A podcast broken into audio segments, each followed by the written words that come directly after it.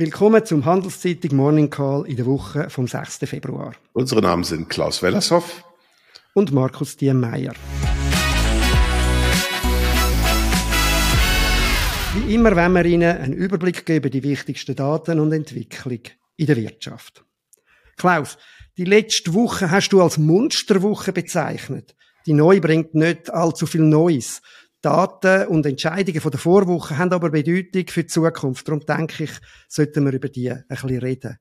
Ja, die Monsterwoche war wirklich eine Monsterwoche voll von wichtigen Daten. Das Ganze hat eigentlich in Europa angefangen. Äh, schon am Wochenanfang haben wir gehört, dass Deutschland im vierten Quartal geschrumpft ist. Die Wirtschaft hat nur minus 0,2 Prozent übers Quartal hingelegt. Und äh, einen Tag später haben wir dann gehört, dass insgesamt die Eurozone stagniert ist mit nur 0,1 Prozent Wachstum im vierten Quartal. Das sind schon relativ schwache Zahlen. Dann kam noch hinzu, dass in Deutschland der Detailhandel um 6,4 Prozent im Dezember geschrumpft ist. Das ist natürlich eine ganz schreckliche Zahl, wenn man sich überlegt, dass das ja eigentlich das Weihnachtsgeschäft beinhalten sollte. Und schließlich haben wir noch die Inflationsraten bekommen für Europa mit der sehr schlechten Nachricht, dass das, was übrig bleibt, wenn man Energie- und Nahrungsmittelpreise rausrechnet, die sogenannte Kernrate der Inflation bei 5,2 Prozent verharrt ist. Und das war richtig hoch und offensichtlich zu hoch für die Zentralbank. Genau, da haben wir ja noch die Europäische Zentralbank gehabt. Die hat wie erwartet äh, um weitere 0,5 Prozent Zinsen angehoben und hat recht deutlich schon gesagt, dass sie das äh, weiterhin machen will, auch das nächste Mal nochmal 0,5 Prozent äh, anheben. Äh, kann sie das durchhalten? Ich meine, du hast es gesagt, Schwächezeichen aus der Wirtschaft. Äh, da ist die Sorge, dass sie zu weit geht. Hat sie ja schon mal gemacht nach der Finanzkrise. Wie siehst du das klar?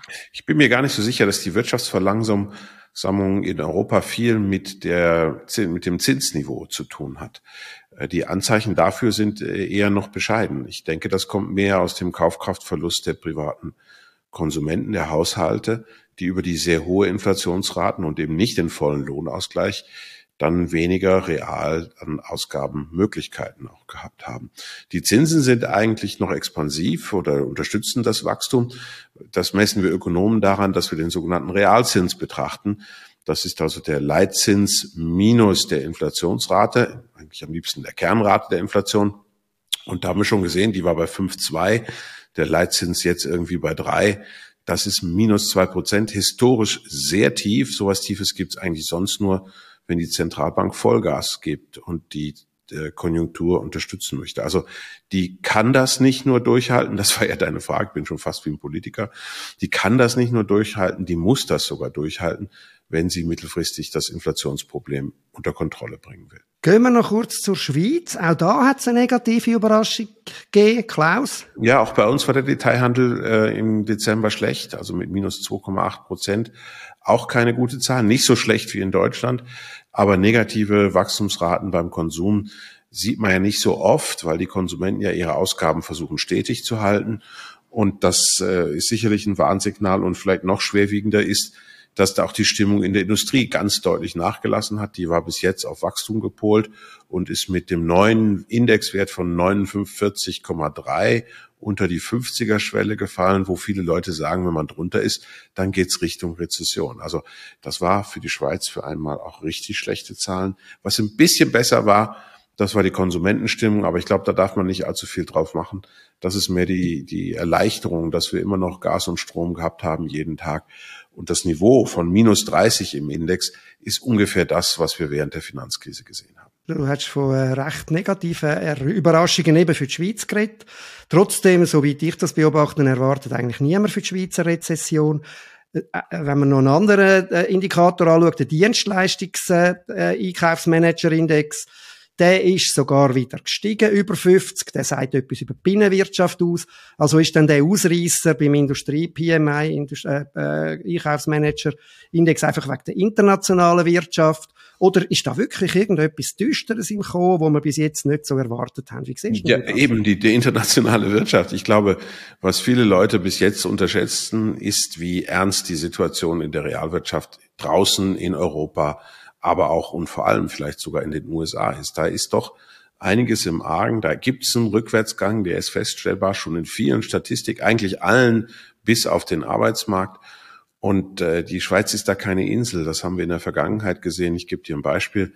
Der zeitliche Zusammenhang, der Verlauf äh, der Schweizer Konjunktur insgesamt ist viel enger äh, zusammenhängend mit der europäischen Konjunktur, als die Schweizer Branchen untereinander zusammenhängen. Also das, das darf man nicht unterschätzen.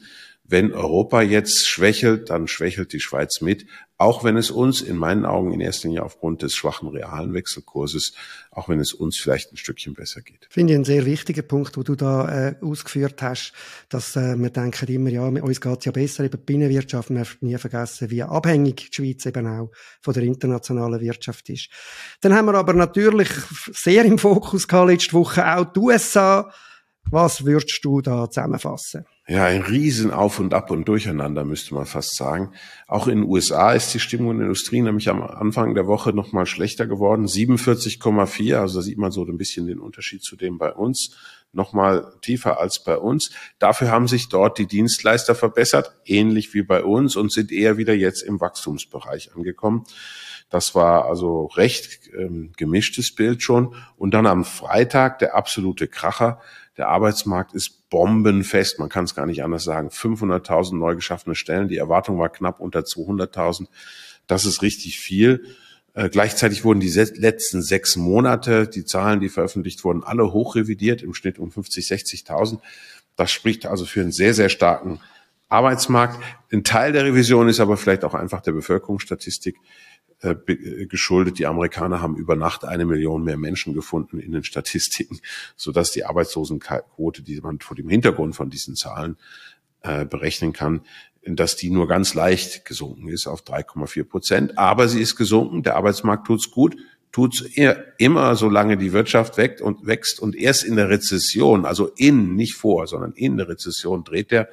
Aber das war jetzt doch schon eine sehr, sehr, sehr starke Zahl.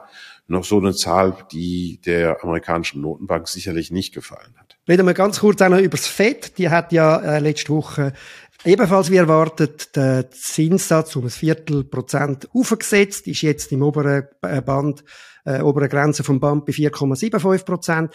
Es hat ein bisschen Verwirrung gegeben da. Der Powell hat also in einer Pressekonferenz von Disinflation geredet, wo man jetzt sehe, und äh, hat irgendwie äh, be bestritten, dass es gelockerte Bedingungen auf den Finanzmarkt gibt. Nachdem man zuerst denkt, hat ja das Fett will Gas geben, hat man das interpretiert als, aha, der Fett, er will vielleicht doch nicht äh, scharf weitermachen ja, angesichts von denen, wie du erwähnt hast, super heiß laufenden Arbeitsmärkten, müsste doch aber eigentlich doch erwartet werden, dass Fed mehr Gas gibt. Das heißt, das müsste dann zu einer Enttäuschung in den Märkten führen. Wie, wie siehst du das? Ja, mit Gas geben meinst du noch höhere Zinsen, nicht? Und die sind ja schon bei 4,75. Das ist, glaube ich, der große Unterschied zur Europäischen Zentralbank und auch zu unserer, sind wir ehrlich. Wir sind erst bei 1% und auch bei uns ist die Inflation höher als die Leitzinsen. Also die Schweizer Nationalbank hat nach der letzten Woche jetzt doch einigen Handlungsbedarf. Aber mit 4,75 kann natürlich die amerikanische Notenbank schon sagen, wir sind relativ dicht an der Kerninflation und nähern uns einem Zustand einer neutralen Geldpolitik.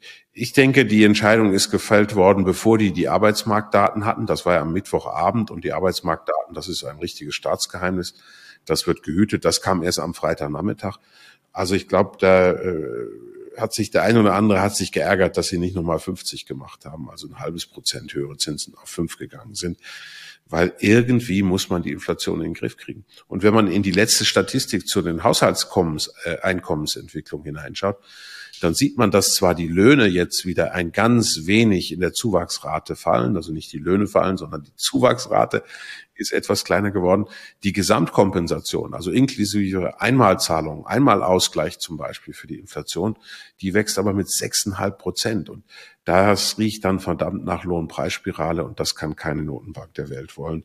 Also die Einschätzung heißt, die Fed macht jetzt weiter mit den Zinsanhebungen das äh, Zinsgespenst ist nicht weg und für die Kapitalmärkte wird das schwierig, weil die ja mittlerweile in den Kapitalmarktzinsen, also zum Beispiel für zehnjährige Anleihen, deutlich unter den Leitzinsen sind. Also wenn ich bei auf einem zehnjährigen amerikanischen Staatsanleihe nur eine Endverfallsrendite von unter dreieinhalb Prozent bekomme und die Inflationsrate würde auf fünf Prozent verharren, das ist keine Situation, das führt zu Blasenbildung, das führt zu Problemen am Immobilienmarkt, das wird die Fed verhindern. Vielleicht noch ein Wort zu der SNB, zu der Schweizerischen Nationalbank. Du hast gesagt, dort wird's, äh, du hast es verglichen. Ich glaube aber, dass man es so nicht kann vergleichen kann. Die Inflation ist doch sehr viel tiefer, auch zurückkommen. Sicher, ich gehe auch davon aus, dass sie weiter den Zins erhöhen wird, aber nicht im Bereich, wie sie das äh, die Amerikaner machen. Nein, das, äh, das, da hättest, hättest du mich falsch verstanden. Das, ich wollte nicht sagen, dass wir auf fünf Prozent gehen, aber auch in der Schweiz muss gelten, dass wir mit der äh, mit den Zinsen wieder über die Kernrate der Inflation müssen. Und die ist im Dezember bei zwei Prozent gewesen. Jetzt kommen die Stromkosten hinzu, die ja immer noch steigen, auch wenn sie vielleicht in dem einen oder anderen äh, in der einen oder anderen Gemeinde nicht mehr so stark steigen, wie man das bis jetzt erwartet hat. Und jetzt kommen die Effekte des gesteigerten Referenzzinsens auf die Mieten hinzu. Also auch bei uns ist die Inflation eher noch im Aufwärtstrend, ähnlich wie in Europa.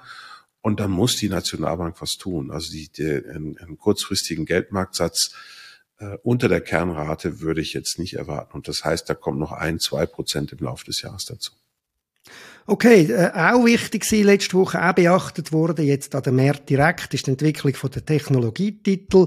Insbesondere Meta, das ist ja die Facebook-Company, hat am äh, Donnerstag massiv zu, zugelegt, 23 Prozent der Aktien, trotzdem einen Gewinn, äh, äh, äh Rückgang. Äh, Apple, Amazon und alle Alphabet sind dann ein bisschen zurückgegangen am Donnerstag, weil sie äh, auch enttäuscht haben. Aber trotzdem, insgesamt sind die, alle die Titel deutlich im Plus. Vielleicht am wenigsten noch Amazon.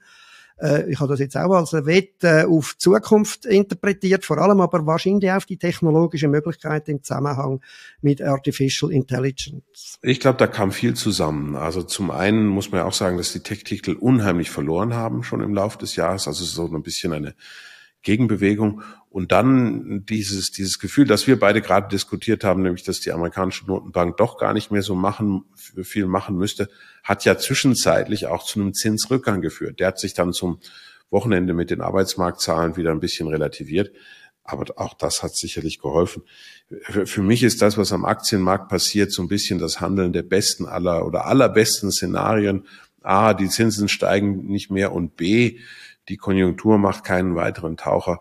Das scheint mir irgendwie wie ausgeschlossen, denn die, die amerikanische Notenbank und alle Notenbanken, die ein Inflationsproblem haben, die müssen die Konjunktur dämpfen, die suchen die Rezession wahrscheinlich, um dem Inflationsproblem äh, Herr zu werden und, und, und, und, und das, das wird die Aktienmärkte dann nicht kalt lassen. Also für mich ist immer noch so ein bisschen Jahreszeit entsprechend American Football, False Start of the Offense und ich fürchte, es gibt noch den Five-Yard-Penalty so eine Art frühe, frühes Warten und Hoffen auf einen schönen Frühling, wo dann aber zumindest an der Meer könnte enttäuscht werden. Reden wir über den Wahnsinn von der Woche. Was hast du da im Fokus? Ja, das Flugverhalten äh, der Menschen in Mitteleuropa finde ich wahnsinnig. Also Daniel Vasella, der uns erklärt, dass er zum Fliegen, wenn er von Kloten ausfliegt, von seiner Wohnung aus Monaco mit dem Auto nach Zürich fährt. Das finde ich eigentlich relativ verrückt. Ähm, warten wir mal auf, ob die Geschichte stimmt. Klingt ein bisschen unglaubwürdig. Und dann natürlich unsere Freunde, die Klimakleber, die mit dem durch das Klimakleben verdienten Geld sich einen Strandurlaub in Thailand kaufen und dann da mit dem Flugzeug hingehen. Also ich meine, die Welt ist verrückt geworden. Wahnsinniger geht's nicht, dass diese Kombination Vasella und Klimakleber im Flugzeug die halte ich für klasse. Für mich ist die letzte Woche ebenfalls äh, nochmal im Vordergrund gestanden als verrückte Entwicklung. Die Geschichte in Indien mit dem Gautam Adani, einer der reichsten Menschen der Welt, äh, nach dem Bericht äh, von, der, von, dem, äh, von dem Hedgefonds oder Shorter, also wo auf sinkende Kurs setzt, hat äh, dann äh, Adani einen geplanten Börsengang ab gesagt, wir haben darüber geredet vor einer Woche, geredet vor einer Woche, das hat dem Unternehmen an der Börse 100 Milliarden Verlust eingebracht, also 100 Milliarden Börsenkapitalisierungsverlust, ist etwa die Hälfte. Äh, was auch interessant ist, das kommt immer mehr in den Vordergrund, die Bedeutung, die der Adani und sein Unternehmen hat für Indien, gerade in deren Infrastruktur. Die Inder haben wahrscheinlich mehr Sorgen, ob der noch weiter da vorhanden ist und seine Sachen ausführt, die geplant sind, als ob da Börsenverlust Börse, äh, Verlust sich zeigen. Das Zweite, was mir auch noch aufgefallen ist, ist der Subventionswettbewerb, der zwischen den USA und Europa jetzt langsam sich verschärft. Die Europäer wollen jetzt auch noch einsteigen, um zu verhindern, dass die, die Unternehmen nach, Euro, äh, nach in die USA gehen, wo sie Geld überkommen äh, oder beziehungsweise Konsumenten Geld überkommen, wenn sie amerikanische Produkte kaufen. Dann wollen halt die Europäer auch amerikanische Produkte machen. Die Europäer wollen jetzt ebenfalls den Hahn öffnen um die Unternehmen da abhalten. Ich glaube nicht, dass das eine gute Entwicklung ist. Ja, da hat die Politik den Kompass verloren. Die neue Chipfabrik in Deutschland, die letzte Woche so eingeweiht worden ist, da stammen ungefähr drei Viertel der Investitionssumme aus Geldern der deutschen öffentlichen Hand und der Chiphersteller ist kein deutsches Unternehmen. Also das ist schon ganz schön Verrückt. Kommen wir zur nächsten Woche. Ich glaube, da müssen wir auch noch ganz kurz drüber reden. Ich tue das gerne, weil in meinem Ökonomiekalender ist eigentlich nichts los. Ich könnte fast Ferien machen, kann ich sagen. Also anders ausgedrückt, ich muss noch meine Handelszeitungskolumne fertig schreiben. Das beschäftigt mich noch. Und natürlich, wir haben eine eigene Publikation, die werden wir diese Woche, Monatspublikation, die werden wir diese Woche schreiben. Da passt das ganz gut. Ich glaube, die einzig interessanten Zahlen diese Woche kommen zum britischen Bruttoinlandsprodukt im vierten Quartal. Da läuft's ja nicht so gut wie im Rest von Europa. Ähm, ich glaube, wenn man sich das anschaut, dann gibt's auch einen klaren Strukturbruch. Also wenn man zum Beispiel vergleicht, wie die Überauslastung der wirtschaftlichen Kapazität so im Zeitablauf sich relativ zwischen England und der Eurozone äh, entwickelt haben, dann kann man feststellen, dass seit dem Referendumsentscheid Europa zu verlassen in England nicht mehr viel gegangen ist. Brexit hat das Ganze verschlimmert und die sind noch lange nicht wieder dort, wo sie eigentlich hin sollten. Also ich fürchte, dass wir da eine negative Zahl bekommen. Großbritannien wird damit wahrscheinlich das erste Land in Europa sein, das tatsächlich in die viel erwartete und viel besprochene Rezession geht. Aus der Schweiz haben wir auch noch Daten, auch nicht viel. Darum haben wir ja auch äh, die Interpretation von der letzten Woche für wichtiger gehalten heute. Es kommen die Arbeitslosenzahlen am Dienstag. Äh, die werden äh, nach allen Erwartungen sehr tief bleiben. Und, was wahrscheinlich auch noch ein bisschen interessieren, am Donnerstag kommt Credit Suisse auch Zürich aus dem SMI, mit Zahlen zum vierten Quartal und zum Jahr 2022. Bei der CS, das ist jetzt schon klar, wird ein Riesenverlust äh, rausschauen, aber man wird sicher interessiert sein, was Management dazu sagt, äh, ob, ihre, ob ihr Plan, wie sie neu aufgestellt sind, wie der vorankommt, äh, das, das wird auf, äh, auf Interesse stoßen. International habe ich sonst nur gesehen, dass praktisch alle Notenbankchefs wie Lagarde, Powell und ihre sonstigen äh, Mitglieder von ihren Leitungsgremien einen Haufen Reden halten behauptet. Wie immer werden wir das ignorieren, Markus, oder nicht? Ich meine, was können die anderes sagen, als was sie uns an den jeweiligen Pressekonferenzen gesagt haben? Die werden nicht so zwischen Tür und Angel eine neue Geldpolitik verkünden. Und das heißt, die werden uns äh, mit Aussagen bombardieren, die heißen, wir werden die Zinsen weiter anheben. Das will eigentlich niemand hören, auch wenn es die Realität ist. Trotzdem wird sicher auch über, über jedes Detail weiter berichtet und es wird für Nervosität sorgen, ob es jetzt so gemeint ist oder anders. Aber das ist es für diese Woche. Lassen Sie sich kein X für ein UFO machen und bleiben Sie gesund.